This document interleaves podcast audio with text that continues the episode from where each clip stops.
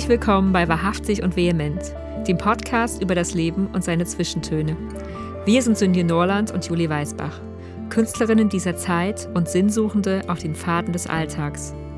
Wir nehmen euch mit auf Gedankenspaziergänge zwischen Kunst und Leben und strecken die Fühler aus nach dem Stoff, aus dem Lieder, Geschichten und Bilder gemacht sind. Wir laden euch ein, mit uns unter die Oberfläche zu tauchen. Wir sind stets bereit, denn die Inspiration könnte jeden Moment anklopfen. Und darum macht die Herzkammern weit auf. Es geht los. Hallo, ihr lieben Menschen da draußen. Hallo, Juli. Hallo, liebe Sinje. Hallo, ihr Lieben. Wenn der Brunnen des Lebens vor lauter Glück überzulaufen droht, die Farben der Welt uns in ihrer Intensität fast erblinden lassen, dann haben wir vielleicht Bekanntschaft mit der Liebe gemacht. Oder zumindest mit ihrer Ankündigung, den Frühlingsgefühlen, den Schmetterlingen im Bauch. Was tun mit dieser zarten Blume, die in unserem Garten wächst? Gießen wir sie nicht genug, so vertrocknet sie. Gießen wir sie zu viel, ertrinkt sie. Gibt es ein Maß für die Liebe? Und was hat es mit der Selbstliebe auf sich? Suchen wir am Ende nicht doch immer nur nach dem Teil, der uns selbst fehlt? Keine andere Emotion ist uns so vertraut und so unbekannt zugleich.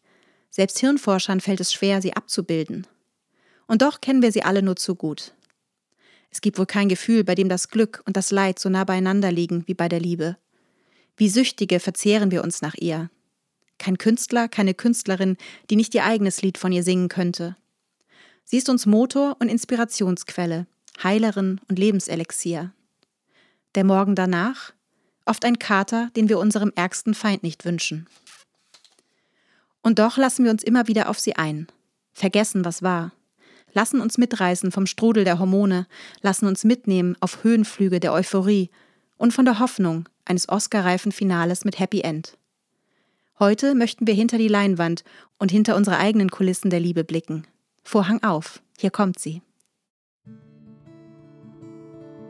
Von Fuß bis Kopf, Kribbeln in den Zehen, Fersen instabil, Knie schlottern, Oberschenkel angespannt und dazwischen, ach, ach, der Bauch flau oder heiß hungrig, je nachdem, die Brüste fest, erwartungsvoll, die Schultern manchmal angezogen. Ist das alles wahr? Die Ellbogen außer Betrieb, die Hände streichelbereit der Hals sehr beweglich nach allen Seiten. Wo ist sie? Wo ist er? Kann ich ihn schon erahnen? Sehe ich sie von weitem? Der Mund bereit, Dinge zu sagen, die Ohren bereit, Dinge zu hören, die Nase alarmbereit. Riecht alles so, wie es riechen soll? Ist der Duft gut?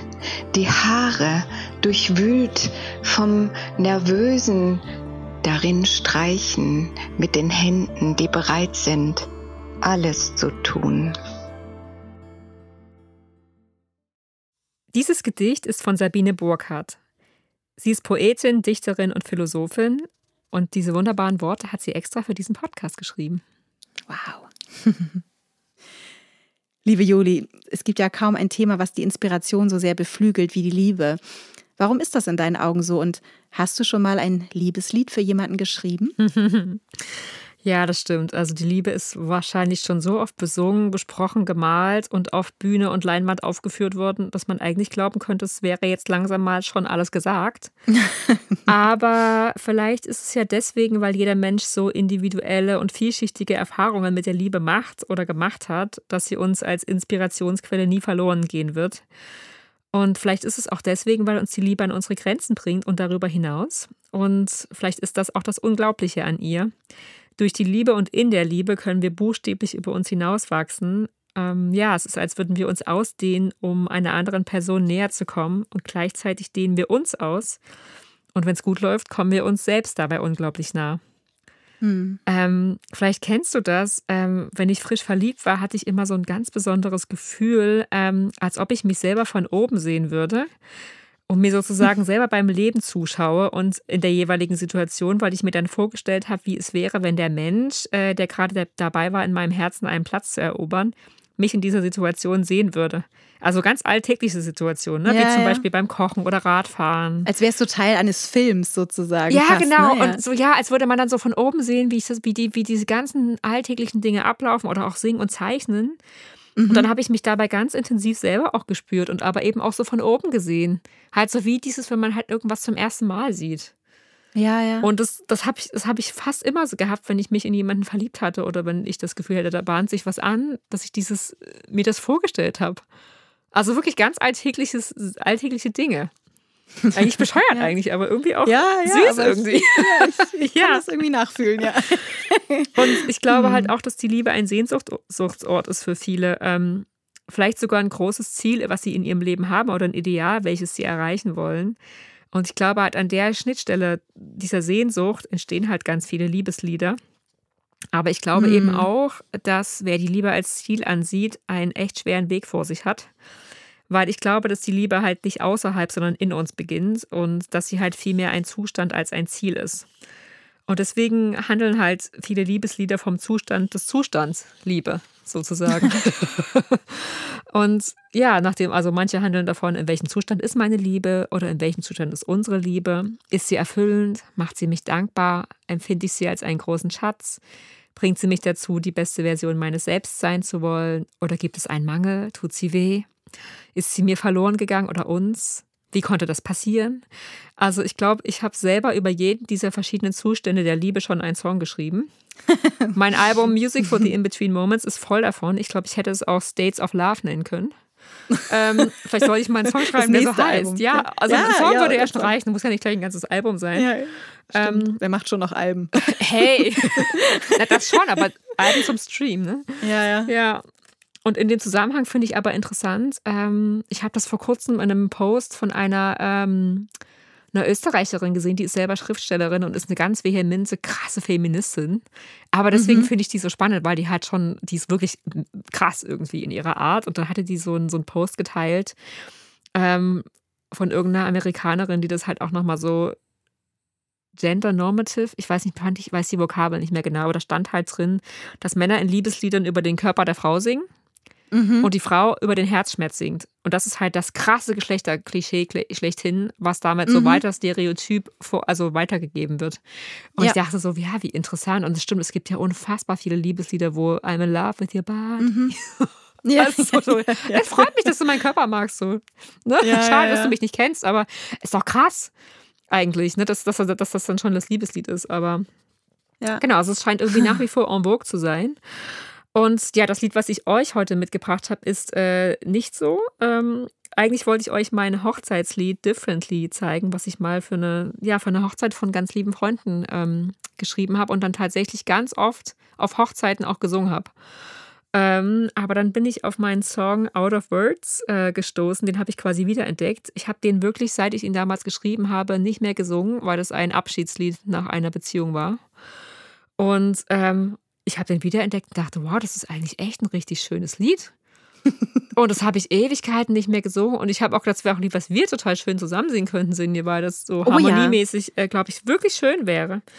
Oh, das Und- machen wir. Vielleicht können wir, Entschuldigung, aber vielleicht können wir an dieser Stelle direkt mal an unser gemeinsames Ja, Konzert stimmt. hinweisen. Und da können wir ja den Song dann auch gemeinsam singen. Am 6. August spielen Juli und ich nämlich ein, ein analoges äh, Doppelkonzert mit, mit Lesung natürlich auch in. Ähm, im Wendland, äh, genau. Lehmgrabe Kulturhof, also auf unseren äh, Websites oder Facebook-Seiten, wie auch immer, findet ihr auf jeden Fall Infos dazu. Genau, also das mal so äh, ganz kurz zwischengeschoben. Super Idee. Ja, ja, genau. Also das, äh, und da kommen hoffentlich auch noch weitere. Das, das ist jetzt hoffentlich der Start einer großen Genau, Tournee. Ja. Ihr könnt uns buchen. Ja, genau. Das äh, definitiv. Auch für Wohnzimmerkonzert. Das ist ja gerade unser, unsere Sommerplanung. Genau. Also es ist jedenfalls der Soundtrack zu einer Liebesbeziehung, in der oft die Worte fehlten. Und es ist halt schlecht, wenn einem die Worte fehlen und man sich dann auch noch aus den Augen verliert. Mhm. Dann, dann, dann, ja, dann ist da halt auf einmal Funkstille quasi im wahrsten Sinne. Und darum, ja, das, das ist halt so ein bisschen das, es geht halt um die, um die Worte und um die Nichtworte in dem Song. Und tatsächlich mag ich es aber echt immer noch sehr gerne, jetzt wo ich es wieder entdeckt habe. Und ja, ich glaube, das darf jetzt mal wieder ins Repertoire. Schön. This love was a conversation from eye to eye. There is nothing more beautiful than talking without words.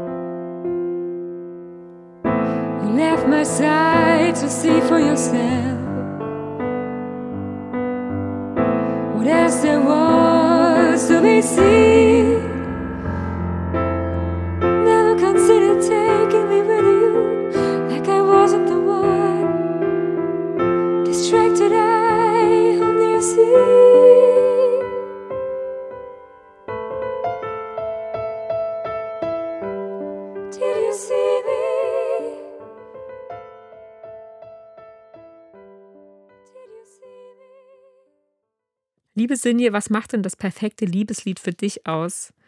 Und was meinst du, warum gibt es denn gefühlt so viele Liebeslieder von Männern und so wenige von Frauen? Ja, ich finde das unglaublich spannend, dass du das auch gerade ähm, schon erwähnt hattest, ähm, weil ich habe mir diese Frage tatsächlich auch schon häufiger gestellt.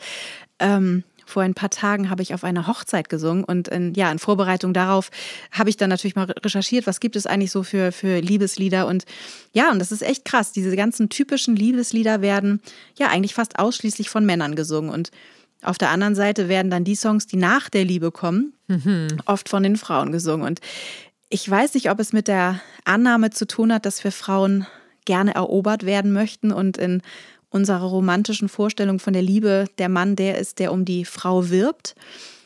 Naja, und dann dem gegenüber halt das Klischee von der schwachen, verlassenen Frau, die ohne ihn nie mehr glücklich werden kann. Wirk. ja, genau. Ja, und ich meine, wir, kann, wir könnten jetzt natürlich die Frage stellen, ne? sind wir nicht schon äh, viel weiter und warum können nicht auch die Frauen diejenigen sein, die den Mann erobern und so.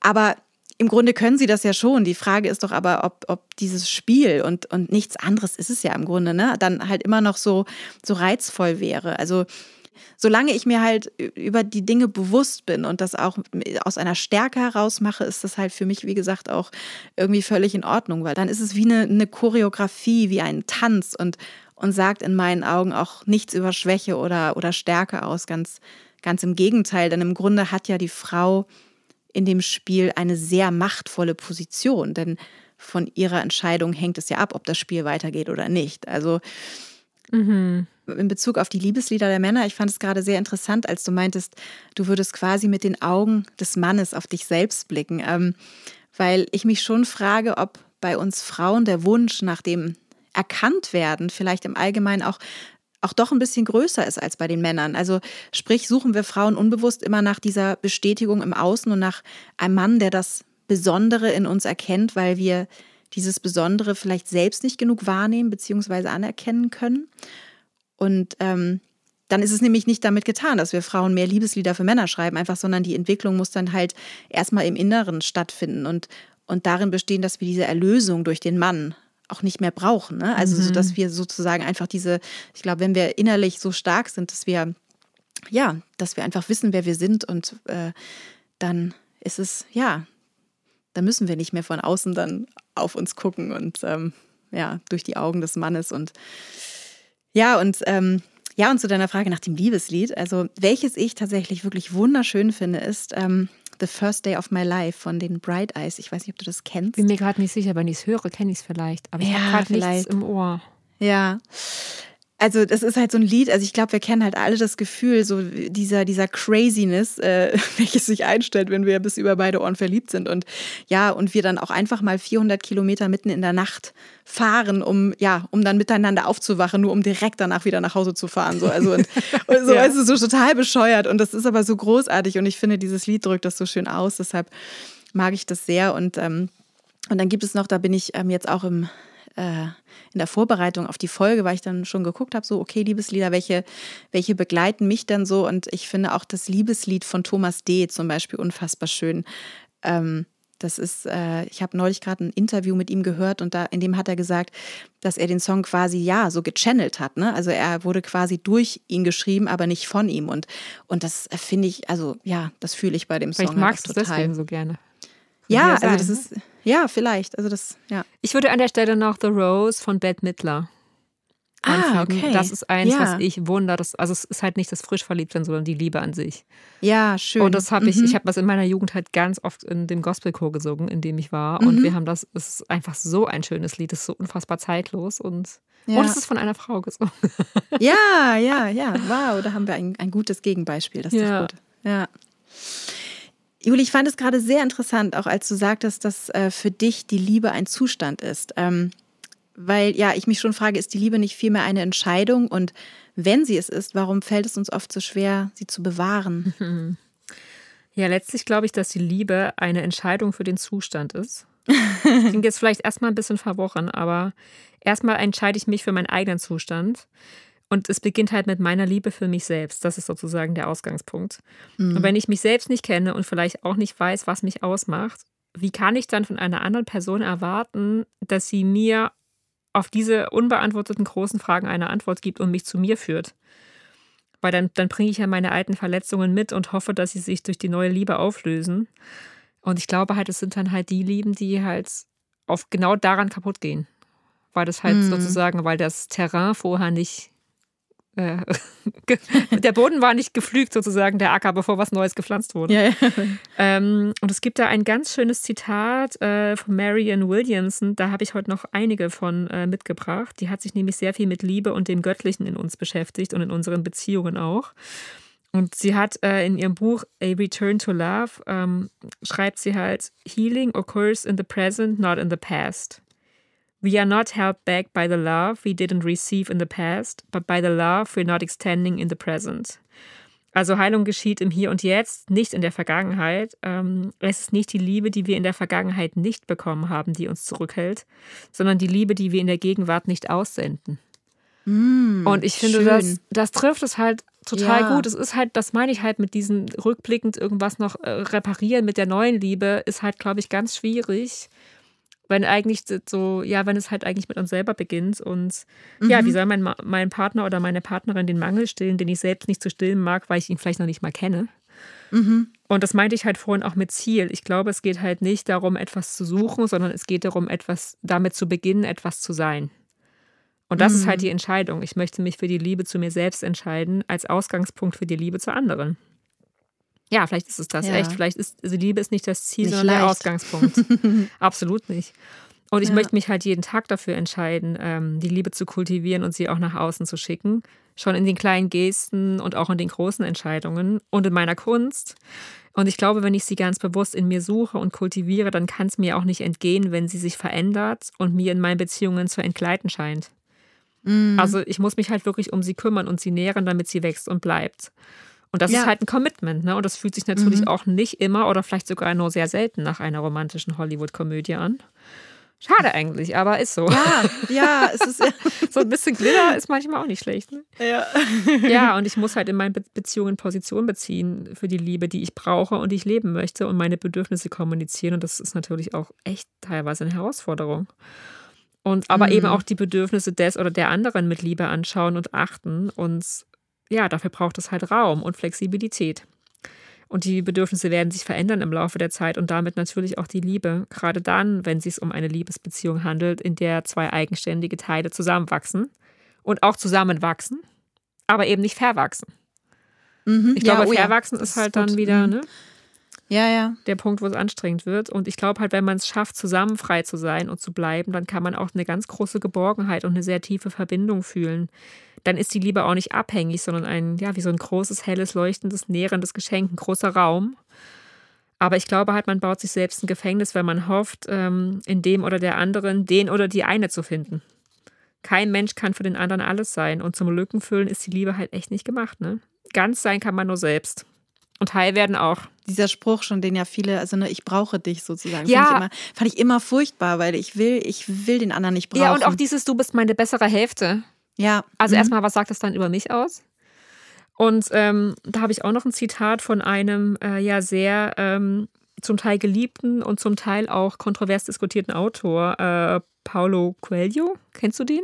Ja, ja, klar. Ähm, ja. Genau, und der sagt halt in einem seiner Bücher, mein ganzes Leben lang betrachtete ich die Liebe als eine Art freiwillige Versklavung. Nun, das ist eine Lüge. Freiheit existiert nur, wenn Liebe vorhanden ist. Die Person, die sich ganz hingibt, die Person, die sich am freisten fü- fühlt, ist die Person, die von ganzem Herzen liebt.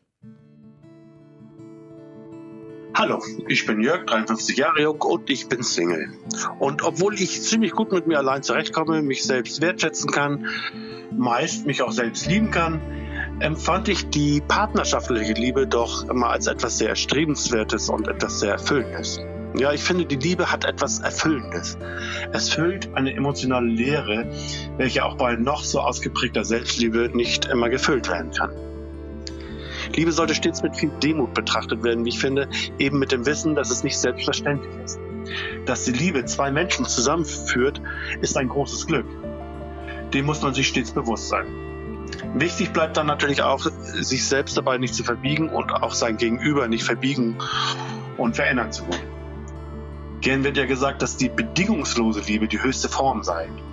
Nun, bei der Liebe zu seinem eigenen Kind mag das angehen, aber sind wir mal ehrlich, lässt sich das in der partnerschaftlichen Liebe tatsächlich umsetzen? Ich mag ja das Gedicht von Erich Fried. Es ist, was es ist, sagt die Liebe.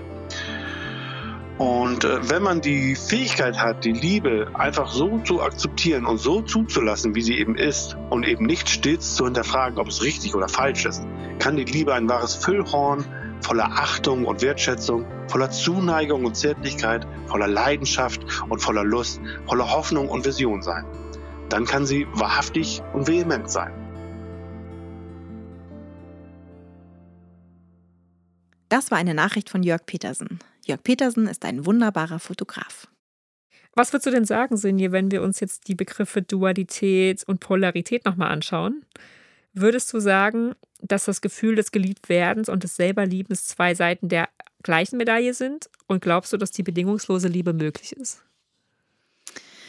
Ja, schwierig. Also ich, äh, bedingungslose Liebe heißt ja quasi, ja, ich liebe um der Liebe willen. Und ich glaube, in vielen Bereichen fällt uns das ja auch total leicht. Also ich, ich kann diese Blume lieben, die da vor meinem Fenster wächst. So, ähm, ja, wie der kleine Prinz, der seine Blume hegt und pflegt und sie einfach liebt, obwohl sie ihn ja mit, Missachtung straft quasi. Doch ähm, ja, in einer Beziehung läuft das dann äh, auf einmal plötzlich anders. Da tauchen dann Erwartungen auf und der andere wird zur Projektionsfläche. Vielleicht liegt das aber auch ein Stück weit daran, weil wir uns am Anfang der Liebe so oft nicht in unserer Ganzheit zeigen, sondern immer nur die, ja, die Schokoladenseiten präsentieren, ja. so, ne? Und, und ja, wir verkaufen und kaufen also quasi immer die Katze im Sack und, und bedingungslose und, und bedingungslos geliebt werden setzt in meinen Augen voraus, dass wir uns selbst annehmen und zeigen können. Und die entsprechende Antwort darauf würde dann lauten, ich liebe dich trotzdem. Mhm.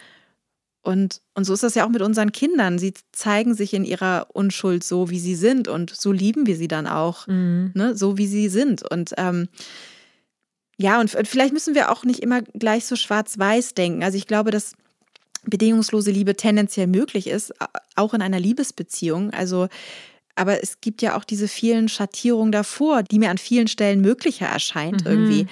Also ähm, da, wo die Liebe vielleicht noch nicht bedingungslos ist, aber, aber maßlos in gewisser Form. Ne? Also eine, eine Liebe, die nicht mehr aufrechnet, wer dann nun mehr liebt und wer weniger und eine Liebe, die vielleicht einen Preis hat, den man aber gerne bereit ist zu zahlen. Und ja, und so wird das Lieben dann irgendwann vielleicht wichtiger als das geliebt werden, weil man auch sich selbst schon in großen Teilen erkannt hat und nicht mehr so abhängig von der Bestätigung des Partners oder der Partnerin ist. Also ja, ich weiß nicht. Also das, dann ist man vielleicht auch schon dem der Liebe um der Liebe willen ein bisschen näher zumindest. Also mir, mir ist gerade noch, ähm, mir ist gerade noch ein Zitat eingefallen von einem Sänger, den kennst du vielleicht auch, Nils Frevert.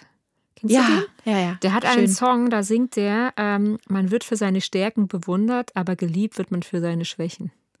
Hm. Und da habe ich erstmal, da habe ich so ja. gedacht, oh, das ist ja schön, wenn du das so erlebt hast, weil das habe ich nicht immer so erlebt.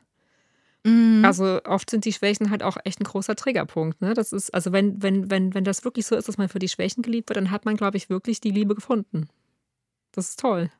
Ja, das stimmt. Das stimmt, ja. Lustig, also das, mir fällt da gerade spontan auch dazu ein, es gibt irgendwie so einen französischen Comedian, der aber auf Deutsch, ich weiß der Alfons oder so. Ja, ja, ja, den auch. Der, der hatte nämlich irgendwann mal auch davon erzählt, das fand ich so lustig, dass also der, der Unterschied zum Beispiel im, in Deutschland, wo halt die Fans sozusagen immer den Verein verehren oder den Sportler, der immer gewinnt. Und in Frankreich ist es wohl genau umgekehrt. Also da werden wohl die Loser immer so geliebt. Also das sind dann Ah. sozusagen, also finde ich ganz spannend. Da ich, musste ich echt drüber schmunzeln. Weil der menschlicher und näher dran am eigenen Sein ja, ist. vielleicht, vielleicht, ja. Juli, was meinst du denn? Ähm, kann es die Liebe dann überhaupt ohne die Selbstliebe geben? Und steckt hinter dem Wunsch nach Liebe nicht auch immer unser eigenes Gefühl der Unvollkommenheit? Ja, das ist eine sehr gute Frage. Ich fange mal hinten an. Ähm, also wenn der Wunsch nach Liebe eigentlich der Wunsch nach dem Balsam auf der Wunde der eigenen Unzulänglichkeit ist, dann ist das, glaube ich, halt auch wieder ein schlechter Ausgangspunkt für die Liebe. Weil dann ist der Blick ja immer auf dem Mangel und dann ist man eigentlich auf der Suche danach, ein Hindernis zu überwinden. Und dann ist ja genau der Raum, in dem die Liebe nicht gut wachsen kann, da. Ja. Also ich habe ja. hier auch einen schönen kleinen Text von Paulo äh, Coelho gefunden aus seinem Buch Adultery und es liest sich wie so eine kleine Fabel und äh, Fabeln sind ja dafür bekannt, dass sie einem Botschaften auf äh, subtile Weise übermitteln und wir können ja mal gucken, was wir hier drin jetzt äh, finden. Während der Eiszeit starben viele Tiere wegen der Kälte. Da beschlossen die Stachelschweine, sich aneinander zu kuscheln und sich gegenseitig zu wärmen und zu schützen. Doch die Stacheln verletzten die Gefährten, die ihnen am nächsten waren, ausgerechnet jene, die ihnen am meisten Wärme lieferten. Deshalb rückten sie wieder voneinander ab und froren wieder, und einige von ihnen gingen an der Kälte zugrunde. Da mussten sie eine Wahl treffen. Entweder sie würden alle umkommen und als Spezies aussterben, oder sie lernten ihre, die Stacheln der Nächsten zu lieben. Auf diese Weise beschlossen sie, noch einmal zusammenzurücken. Sie lernten mit den kleinen Wunden zu leben, die eine sehr enge Beziehung schaffen kann, denn das Wichtigste war die Wärme des anderen. Und so überlebten sie. Hm. Ja, Ja, schön.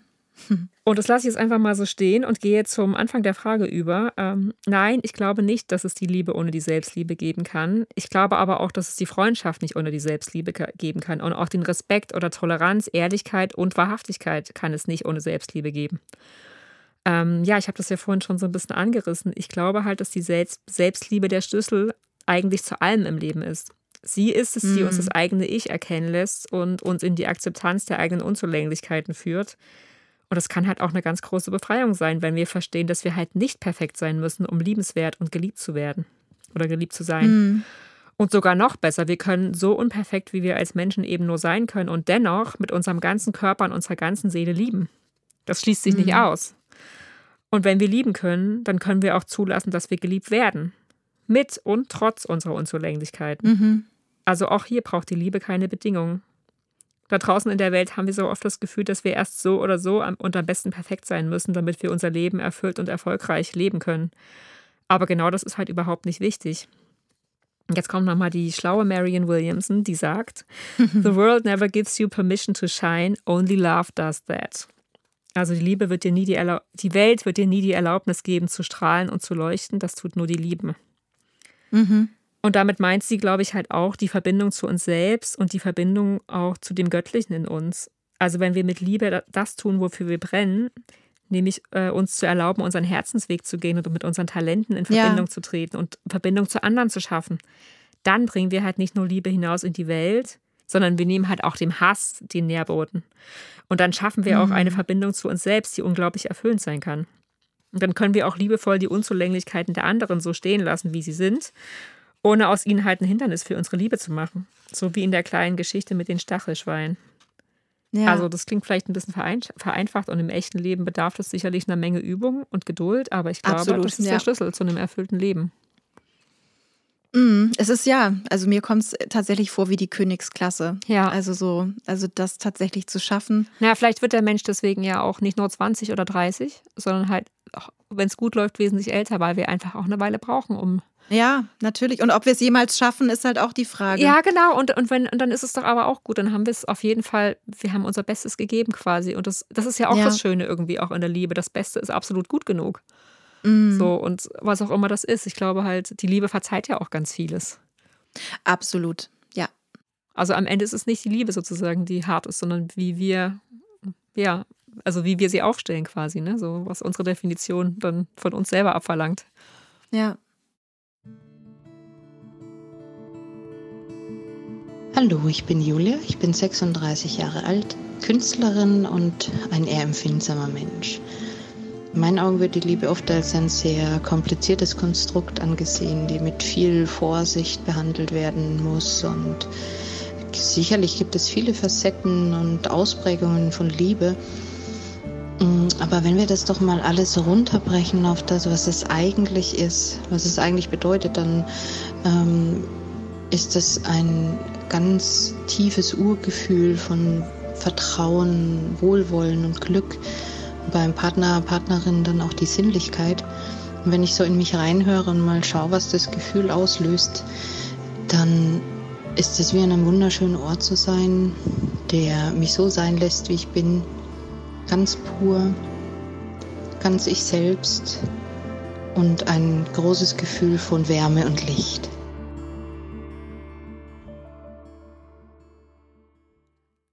Diese Nachricht ist von Julia Meyer und Julia Meyer ist Illustratorin und eine wunderbare Künstlerin. Liebe Sinje, was würdest du denn sagen? Manchmal kann der Schritt ja zwischen Selbstliebe und Selbstsucht sehr klein sein. Wie können wir unterscheiden, in welchem Bereich der Skala wir gerade unterwegs sind und was hat Selbstlosigkeit damit zu tun? Hm. Es gibt bei uns äh, in der Familie tatsächlich den geflügelten Begriff äh, Egoteriker. Ich, ich glaube, mein Onkel ja, hat den irgendwann mal ins Spiel gebracht. Egoteriker. Mhm. Egoteriker, ja. Ja, ich finde ich finde es nämlich tatsächlich oft, also wirklich erstaunlich, wie oft Selbstliebe mit Egoismus verwechselt wird. Also, Aber warum weil, nicht Egoist? Naja, weil es halt diese vermeintliche ähm, Suche nach der Selbstliebe ist quasi, die aber tatsächlich eher als Egoismus gelebt wird. Ja, okay, okay. So, so ein rücksichtsloses, ich entfalte mich jetzt und ganz egal, was mit dir dann ist. Ja. Ja, aber ich, ich glaube, so, so krass muss es ja gar nicht immer sein. Aber ich finde schon zu unterscheiden, wo bin ich jetzt gerade, wer, wer spricht hier gerade? Spricht hier gerade mein Ego oder spricht hier gerade mein Herz? Mhm. Das ist nicht immer einfach so. Ja, also das, absolut. Ne, also so da und, und ähm, und vielleicht ist es aber auch so wie mit allem. Vielleicht müssen wir auch erstmal so in das eine Extrem verfallen, um dann letztendlich da landen zu können, wo wir ursprünglich hin wollten. Ne? Also wir wollen in die Selbstliebe, aber das ist ja, das müssen wir ja üben. So, und, und mhm. da wirklich dann, ja, wirklich dann unterscheiden zu können. So was, weil, weil das, das, ich glaube, das kann man halt ganz klar sagen. So, der Egoismus entspringt halt im Kopf so und mhm. ähm, aus einer Konditionierung und was auch immer wir da so mitbringen. Und, und die Selbstliebe kommt halt aus dem Herzen. Und ja. ähm, ja, und wenn es dann nicht mein Kopf ist, der mir sagt, was gut für mich ist und was ich brauche, um die sein zu können, die ich bin, sondern diese, diese Botschaft sozusagen von, von meinem Herzen kommt und aus meiner Intuition, dann bin ich vielleicht auch auf einem ganz guten Weg. Aber ja, aber diesen Zugang zum Herzen zu finden, finde ich, ist einfach eine echt große Herausforderung. Mhm. Vor allem, weil die Konsequenzen daraus ja auch nicht immer schön sind. So, weil tatsächlich konsequent nur seinem Herzen und dem, dem eigenen Weg zu folgen, das kann ja auch unglaublich schmerzhaft sein. Ne? Also, ähm, weil man vielleicht auch andere damit verletzt. Also ich, ich weiß halt ein gutes Beispiel. Ich hatte, ich habe einen Freund und der hat halt irgendwann gemerkt, so ich, ich muss, ich muss meinem Herzen folgen und ich muss halt meine, meine Familie verlassen. So. Und mhm. das ist halt, ne, das zieht halt diese, diese Entscheidung zu treffen, einfach für sich. Ja, ja, wenn das der einzige Ausweg ist, ne, sozusagen, genau. ich das für mich treffen muss und trotzdem damit anderen so unfassbar wehtun muss, aber das nicht anders geht, weil ich sonst genau. nicht mehr aushalte. Ne? Ja, wow. Genau. Und das ist halt auch ein, ne, ein Riesenopfer, was ja dem auch gegenübersteht und ganz, mhm. ja, und ganz viel Leid einfach. Und, und ähm, und deshalb, glaube ich, ähm, verarschen wir uns halt selbst ja auch ähm, so gern. Ne? Und deshalb äh, denken wir, wir sind irgendwie in der Selbstliebe und eigentlich sind wir im Egoismus. Und ne, also da, da handelt dann die Selbstliebe, äh, also als Selbstliebe getarnte Selbstsucht völlig selbstlos, so nach außen hin,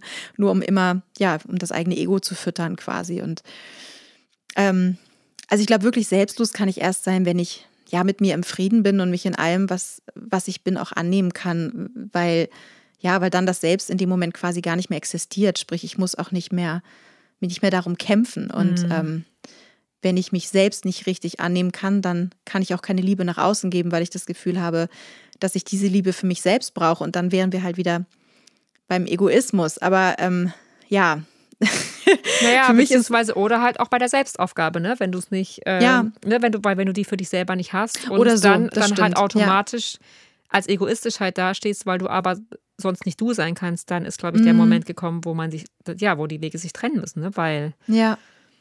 wenn du, wenn du, weil es gibt ja auch ganz viele Paare, ähm, ich habe also ich habe eine ältere Dame im Haus und die hat mal zu mir gesagt, Juli, ich habe so viele Freundinnen, die sich getrennt haben und die ging es danach so schlecht, weil die dann in so schlechten finanziellen Situationen waren. Mhm. Mach das nie, trenn dich niemals, Ja, halt es ja, lieber ja. aus, damit, damit du nicht, Mhm. wenn es dir mal so gehen sollte, ne, halt es lieber aus, damit es Mhm. dir dann finanziell nicht schlechter geht. Und dann habe ich gedacht, wow, aber was für ein Gefängnis ist das denn dann? Ja. Also und wie viele Natürlich. halten halt auch solche Gefängnisse dann halt aus, weil, weil, weil sie sich halt auch nicht anders vorstellen können. Und das ist ja nicht, also das will ich gar nicht werten, aber ich stelle es mir halt Mhm. Für die eigene Seele und die Psyche halt auch sehr, sehr schwer vor. Ne? Das ist so, Mhm. dann für sich selber den Weg zu gehen. Und das sind natürlich auch wieder mega harte Konsequenzen dann. Also ja. ja, die Liebe ist echt eine Herausforderung. Ja, und ich habe gerade ganz interessant dazu auch in einem anderen Podcast gehört, dass es halt immer, also quasi, also das, was sozusagen akut ist, also was jetzt gerade sozusagen da ist, nämlich das Problem, dass ich vielleicht meine Familie ähm, verlassen muss. Dieses, Mhm. ne, die, das ist, ist einfach viel näher dran und gewinnt letztendlich fast immer als das, Ja. was sozusagen ähm, passieren könnte, weil wir danach vielleicht alle viel glücklicher sein werden. Aber das ist halt noch nicht greifbar, das ist Ja, abstrakt. Ne? Das, das Ja. ist was, so das finde ich ganz spannend. Also das ist, ähm, Ne, auch auf das, ich hatte es auch schon mal gehört, zum Beispiel in Bezug auf die Klimakatastrophe, dass wir, warum, ne, also bestimmte Themen jetzt einfach, also da haben wir kein Problem mit uns damit zu beschäftigen, weil sie nah an uns dran sind. Die Klimakatastrophe ist eigentlich total nah an uns dran und trotzdem ist sie halt, merken wir sie ja jetzt irgendwie vielleicht gar nicht ja, so. ja, dann ist sie halt auch wieder so, weit ne? weg genug, damit sie Genau. über den und, Teppich und das, kann. Ja. Genau. Und, und deshalb handeln wir dann doch wieder nicht dementsprechend. Ja, so, ne? absolut, So, und, ja. Ähm, ja. Juli, wie ist es denn mit dem Hass? Ist er das Gegenteil von der Liebe und inwieweit bedingen sich der Hass und die Liebe in deinen Augen? Ja, das ist echt eine komplexe Frage, finde ich. Also vielleicht ist Hass nicht das Gegenteil von Liebe, sondern Hass ist die Abwesenheit von Selbstliebe. Ah, oh ja. Das finde ich gut. Mhm. Habe ich so gedacht. Und vielleicht hat Liebe gar kein Gegenteil, weil sie in sich nämlich auch keine Polarität hat. Liebe ist halt nicht schwarz und weiß, sondern sie ist einfach nur. Mhm. Und wenn sie da ist, dann ist sie bedingungslos. Und Hass dagegen hat so viele Bedingungen. Also jemand ist so oder so, das hasse ich. Jemand hat das und das getan, das ist verachtenswert. Oder weil das und das so und so ist, ist es scheiße. Und Mhm. Hass braucht immer einen Anzünder, um sich zu nähren. Und die Liebe ist einfach da. Und damit ist sie ja eigentlich noch viel radikaler als Hass, weil sie von sich aus groß ist, ohne dass sie erst aufgepeitscht oder aufgeblasen werden muss. Und wenn sie einen Raum bekommt, dann kann sie wachsen. Und Hass ist dagegen von sich aus gar nicht da. Der ist immer nur eine Reaktion auf irgendwas. Mhm. Und Liebe sucht halt den Zugang und die Brücke und Hass ist halt die Trennwand und der Abstand, der immer größer wird. Und daher finde ich, dass Hass und Liebe sich eigentlich nicht bedingen, weil sie sich ausschließen. Also da, wo die eine ist, kann der andere nicht sein. Wo Liebe ist, da gibt es keine Eingangstür für den Hass, weil der Raum schon ausgefüllt ist mit Nähe und Verbindung. Da ist so eine ganz große Dichtheit und Intensität und Intentionalität und ganz viel Erfüllung. Und umgekehrt würde ich sagen, ähm, wo der Hass ist, ist kein Raum für die Verbindung durch die Liebe, da ist halt nur Trennendes und ganz viel Blindheit. Da ist nichts quasi. Und wo nichts ist, ist auch kein Raum. Und wo kein Raum ist, kann man nicht atmen und wo man nicht atmen kann, kann man nicht sein. das ist Kausalkette. Genau. Und von daher geht es halt, glaube ich, tatsächlich um die Erkenntnis, dass die Liebe für alle und für jeden zugänglich ist, weil sie der Anfang von allem ist und keine Bedingung braucht. Jetzt kommt wieder Marian, ich habe noch was. Everything we do is infused with the energy with which we do it. Also alles, was wir tun, ist von der Energie erfüllt, mit der wir es tun. Und ich glaube, das ist halt der Schlüssel. Also alles, was wir mit Liebe tun, wird auch Liebe hervorbringen. Mhm. Ja, schön. Ja, also klingt natürlich jetzt auch wieder einfach, aber also wenn man sich das, ja, wenn man das Mhm. schafft, in seinem Leben auch nur ansatzweise zu leben, merkt man, glaube ich, dass es so ist.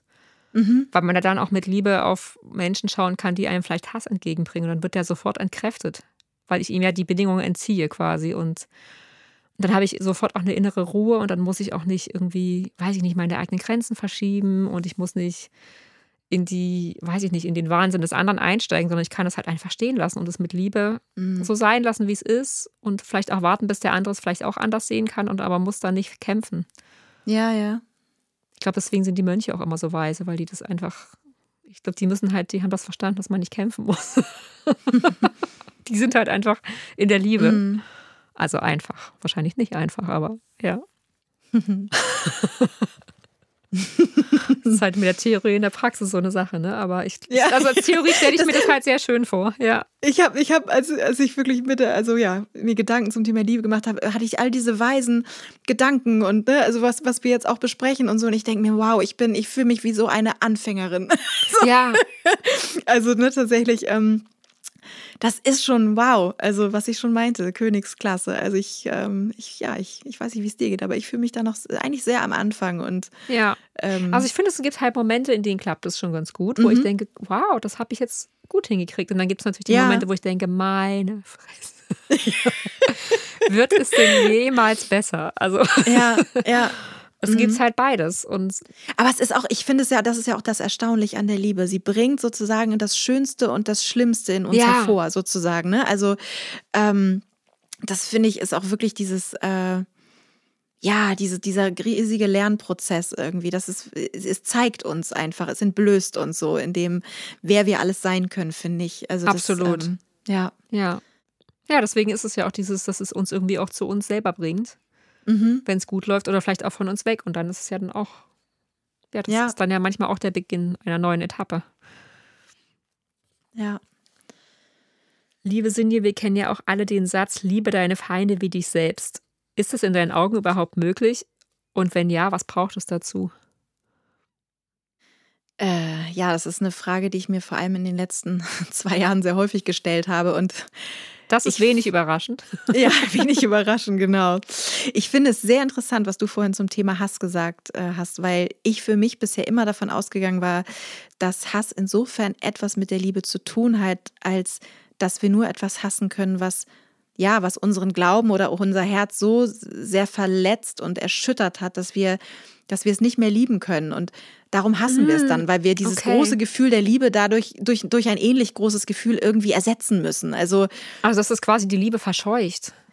Nee, ich glaube nicht, dass der Hass die Liebe vertreibt. Ich glaube eher, dass es, dass es umgekehrt ist. Ich glaube, es ist vielleicht der Verlust der Liebe, die wir auch in, in uns nicht mehr ähm, spüren können oder nicht mehr leben können und dadurch, und dass wir so auch darüber enttäuscht Ja, sind und so okay. traurig sind, dass da sozusagen auch dieser Hass herauskommt, der aber vielleicht auch gar nicht immer unbedingt gegen den anderen gerichtet ist oder gegen die andere, sondern vielleicht auch ein Stück weit gegen uns selbst, weil wir einfach Ja, ich glaube sogar ganz oft, ja. ja, weil wir einfach äh, da mit unser, eigen, unser eigenes Versagen sehen und unsere Schwäche und ähm, ja, und, und, und bei der Verbindung von Hass und Liebe ist es, äh, ist es vielleicht aber auch die Frage, von, von welcher Art von Liebe wir einfach sprechen. Ne? Also wenn wir von dieser allumfassenden Liebe und damit auch von der Selbstliebe sprechen, dann ist ja, dann ist es, wie du auch schon sagtest, das ist einfach so rein und so klar, dass, dass sie mit Hass tatsächlich dann auch nichts mehr zu tun hat. So. Mhm. Aber ja, aber das, also ich fand das sehr, sehr spannend, dass du, ähm, dass du da mein, meine Gedankengänge nochmal so ein bisschen in die andere Richtung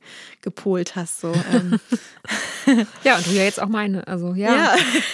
ja. Deswegen machen wir den Podcast. Ja, genau, weil wir selber so viel über uns und so alles Gedankengangverschiebung. Ja. So. Ja, super ist das, ja. Ja, und, und der Satz, ne, liebe deine Feinde wie dich selbst, ähm, impliziert ja quasi, dass ich meine Feindin halt nur in dem Maße lieben kann, wie ich mich selbst liebe. Ja, und auch, dass ich mich selbst schon mal liebe als ja, Voraussetzung, eben. ne? Genau, also das genau, auch, eben, ja, eben. Ja. Wenn ich mich selbst nicht lieben kann, dann glaube ich, ist halt so, Feindesliebe auch sozusagen gar nicht möglich. Und, und ja, und ich meine, Hast du deine Wenn- Feinde wie dich selbst? Ja, ja, ja, ja, ja, aber im Prinzip, ne, ich Also das meine, wäre dann ja das denn- also das wäre dann ja die, die Schlussfolgerung, ne? Weil wenn ich mich selbst nicht oder ja. ja, Und das ist, das ist ja auch oft das Drama in manchen Beziehungen, glaube ich, wenn sich einer Ich selbst nicht auch. sehen kann. Also Ja. sozusagen, sieh deine Feinde nicht, wie du dich selbst nicht siehst. Ne? Das ist, das Mhm. ist echt, glaube ich, eine üble, eine üble Geschichte, ja. Ja, und das ist halt tatsächlich natürlich, also ähm, das ist halt dieses große Ziel, ne, dass wir so in der Selbstliebe sind, dass wir auch unsere Feinde lieben können. Aber ganz realistisch ne, gesehen, wer, wer kommt dann denn in diesem Leben schon an den Punkt, an, an, an, an dem er wirklich sagen kann, ich liebe bedingungslos und ähm, Ja. sowohl mich als auch den anderen. Und ja, und wie ich auch schon sagte, also ich muss sagen, dass ich von dieser Entwicklungsstufe noch sehr weit entfernt bin. Und ich bin mir auch nicht sicher, ob ich in diesem Leben noch die oberste Sprosse der Leiter erreichen werde. Also, weil das schon wirklich, also Aber vielleicht Ich glaub, ist bin- auch gar nicht das Ziel. Vielleicht geht es auch einfach nur um den, Ja, und sozusagen den, das, der Versuch macht schon so viel aus, macht schon den riesen ja, Unterschied. Natürlich. Weil wenn ja. du sozusagen äh, zumindest schaffst, mit Milde auf den anderen zu schauen, dann bist mhm. du ja mhm. schon viel weiter als jemand, der ja, in ja. so einer Hassreaktion einfach alles niederwalzt. Also ich ja. glaube, das ist, wahrscheinlich wird niemand auf die oberste Stufe kommen, aber wenn wir zumindest von der unteren weg sind, sind wir, glaube ich, schon. Ja, dann ist viel gewonnen. Das ja. glaube ich auch. Ja, ja, auf jeden Fall. Das stimmt. Also dieses, dieses mit Milde auf andere schauen und auch mit Empathie und ähm, ich glaube, das ist, ja, was ich auch schon gerade eben meinte mit diesen unterschiedlichen Schattierungen, ne? dass man ja gar nicht immer unbedingt nur an das, an dieses Ideal der, der allumfassenden genau. Liebe irgendwie, sondern ja, und dann vielleicht auch mit Milde auf die eigene Liebesfähigkeit schauen. Also vielleicht fängt es damit auch schon ja. an. so, auch ja. das, ja, das stimmt, ja. Ja, und es gibt natürlich auch irgendwie so Lichtwesen, die haben das halt geschafft. Ne? Also ein, ein Mensch wie Gandhi zum Beispiel, also dem waren ja die Liebe und die auch die Gewaltfreiheit, weil wir ja sozusagen auch ne, mit, bei, bei Feindschaft, äh, da schwingt ja auch immer Gewalt mit. Und das, diese Liebe und Gewaltfreiheit waren halt wichtiger für ihn als sein eigenes Leben. Und da könnte man natürlich auch fragen, wenn, wenn ich mich doch selbst so sehr liebe, warum riskiere ich es dann zu sterben? Ne? Weil, mhm.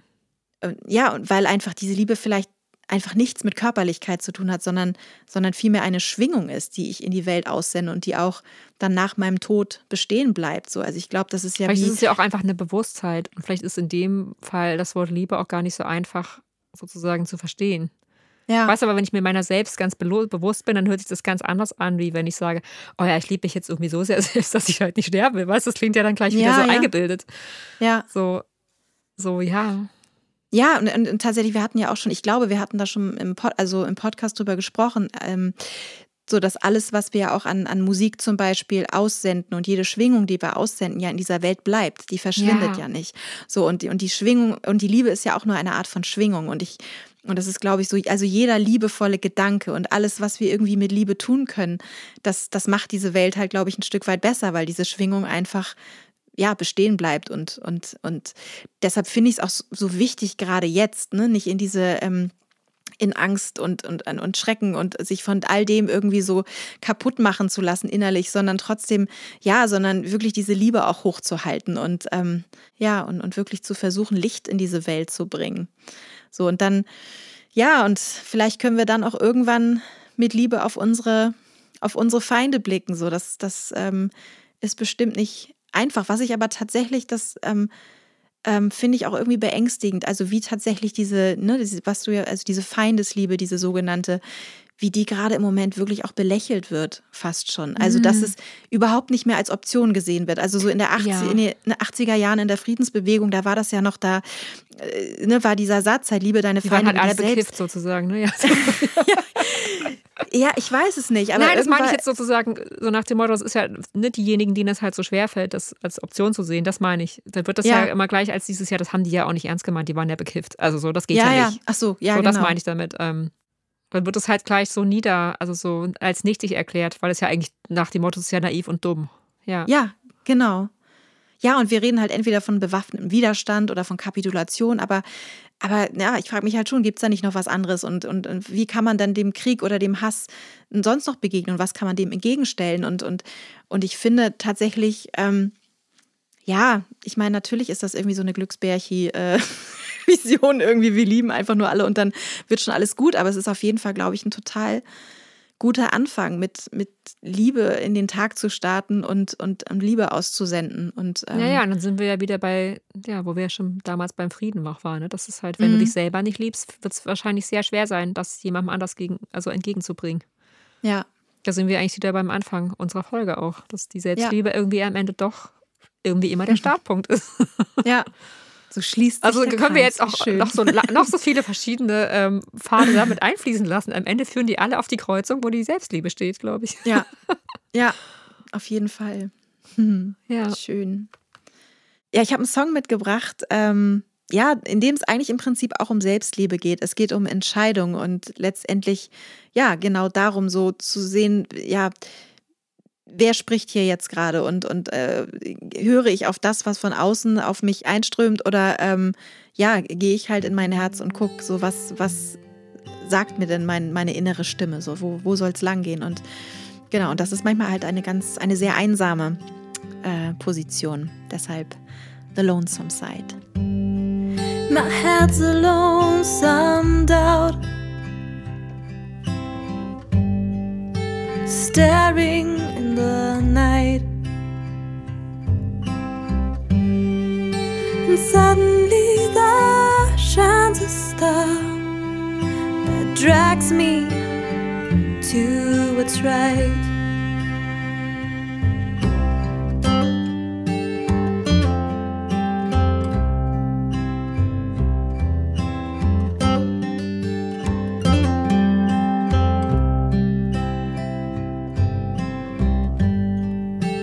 Second light that shines. And who can tell the best? There's no way I could make a choice between the right or left, between the right or left.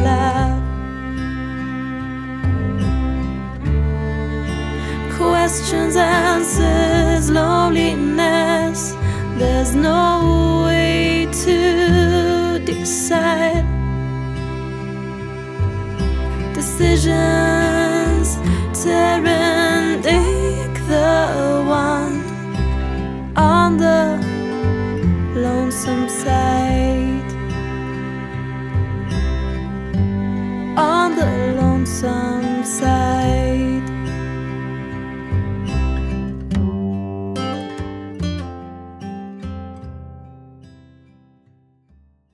Ihr Lieben, ich habe euch noch äh, zum Thema Liebe einen kleinen Text mitgebracht und ähm, genau, ihr werdet ja gleich hören, worum es da geht.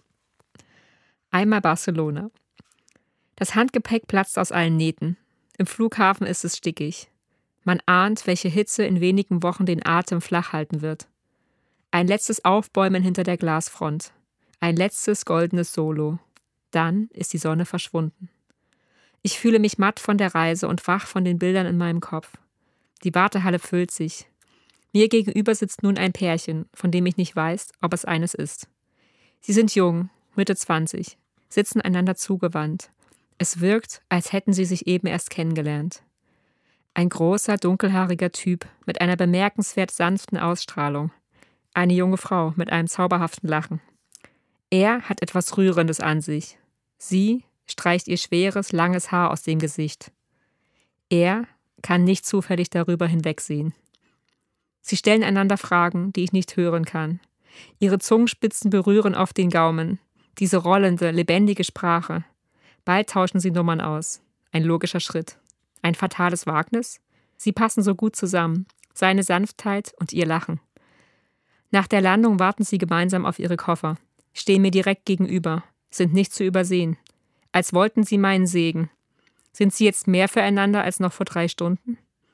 Das Gepäck ist leicht am Anfang der Reise.